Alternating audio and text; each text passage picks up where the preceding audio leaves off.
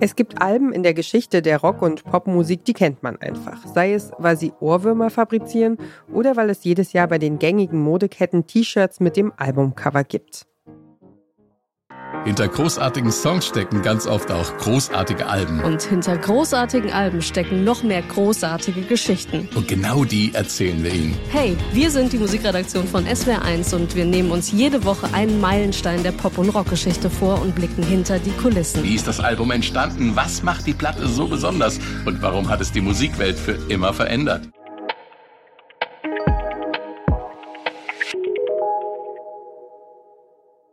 Das ist Musikjournalist Frank König und ihr hört den Podcast-Podcast von Detektor FM. Heute empfehlen wir euch SWR1 Meilensteine Alben, die Geschichte machten.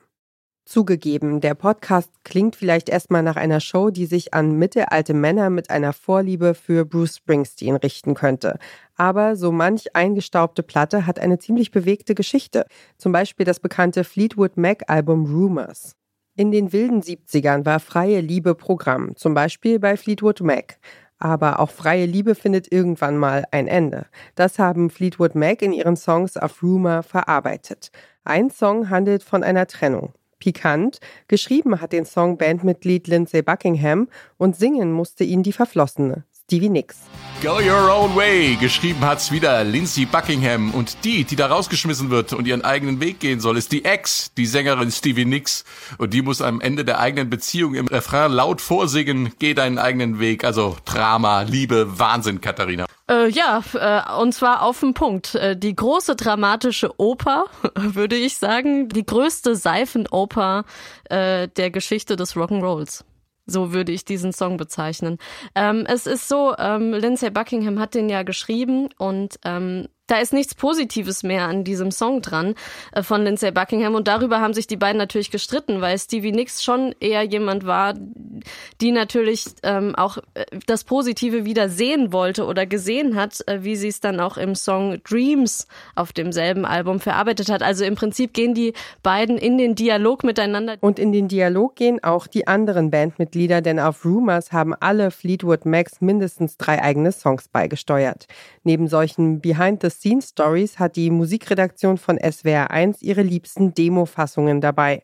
Oft wird auch über Coverversionen gesprochen und natürlich gibt es jede Menge Hörbeispiele im Podcast. Besonderes Angeberpotenzial bieten aber die kleinen Geschichten hinter den einzelnen Songs. Oder wusstet ihr schon, dass Stevie Nicks ihren großen Hit namens Dreams so aufgenommen hat? Aufgenommen hat sie es dann alleine. Den Gesang übrigens im Nachbarstudio, liegend in einem Bett. Da war gerade Sly Stone am Arbeiten und hatte ein Bett im Studio aufgestellt. Nicht das, schlecht, oder? Ja, das ist ja Bett. schon eine interessante Räuberpistole und sie haben sich ja dann doch noch ein bisschen lieb gehabt. Neben solchen Fun Facts sprechen die Hosts auch über Besonderheiten in der Produktion und über Innovationen im Songwriting, die auf diesen Meilenstein-Alben zum ersten Mal zu hören sind. Und auch für die Audio- und Equipment-Nerds ist etwas dabei. Zum Beispiel die ganz besondere Magie einer Aufnahme, für die man manchmal weit reisen und sich die Nächte um die Ohren schlagen muss. Zu hören in Fleetwood Macs Songbird. Christine McVie war ja sowieso eine, die ähm, viel Wert auf einen hervorragenden Flügel gelegt hat. Und ähm, selbst für die ganz für das ganze Rumors-Album hat sie neun Konzertflügel ausprobiert, bis sie sich für einen entschieden hatte, der dann im Studio stand. Ähm, aber für diesen Song sind sie dann trotzdem noch mal woanders hingegangen und zwar in das Zellerbach Auditorium. Ähm, das ist ein Konzertsaal mit einem ähm, der größten damals größten erhältlichen Steinway-Flügeln, die, die es, ähm, die es gibt, ähm, also einem richtigen Konzertflügel. Und ähm, sie haben diesen Konzertflügel auf die Mitte der Bühne gestellt und Christine McVie ähm, dann natürlich ähm, hat, hat da gespielt. Das ähm, Auditorium war leer, es war kein Publikum da und auf dem Flügel stand ein Strauß roter Rosen. Und dann haben sie eine Nacht lang diesen Song aufgenommen, weil er musste in, in One Take aufgenommen werden. In SWR1 Meilensteine Alben, die Geschichte machten, erfahrt ihr, was Hey Jude von den Beatles, Killer Queen von Queen und Your Song von Elton John gemeinsam haben und welche Rolle ein Telefon für den Metallica-Song Nothing Else Matters gespielt hat.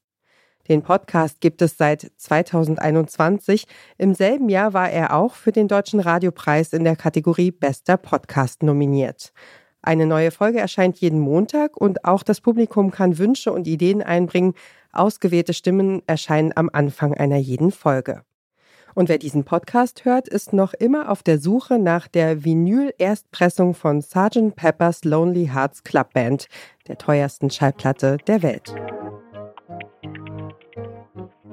Damit kommen wir zum Ende unserer heutigen Folge des Podcast-Podcasts. Mehr Empfehlungen vom Podcast Radio Detektor FM hört ihr täglich von uns auf der Plattform eurer Wahl. Kommentiert unsere Folge, lasst uns ein Like da und empfehlt den Podcast Podcast weiter an einen anderen Podcast Junkie. Dieser Tipp kam von Julia Segers, Redaktion Joanna Voss und Doreen Rothmann. Ich bin Ina Lebedjew, Produktion Benjamin Serdani. Morgen empfehlen wir euch den Podcast Cotton Capital. Wir hören uns.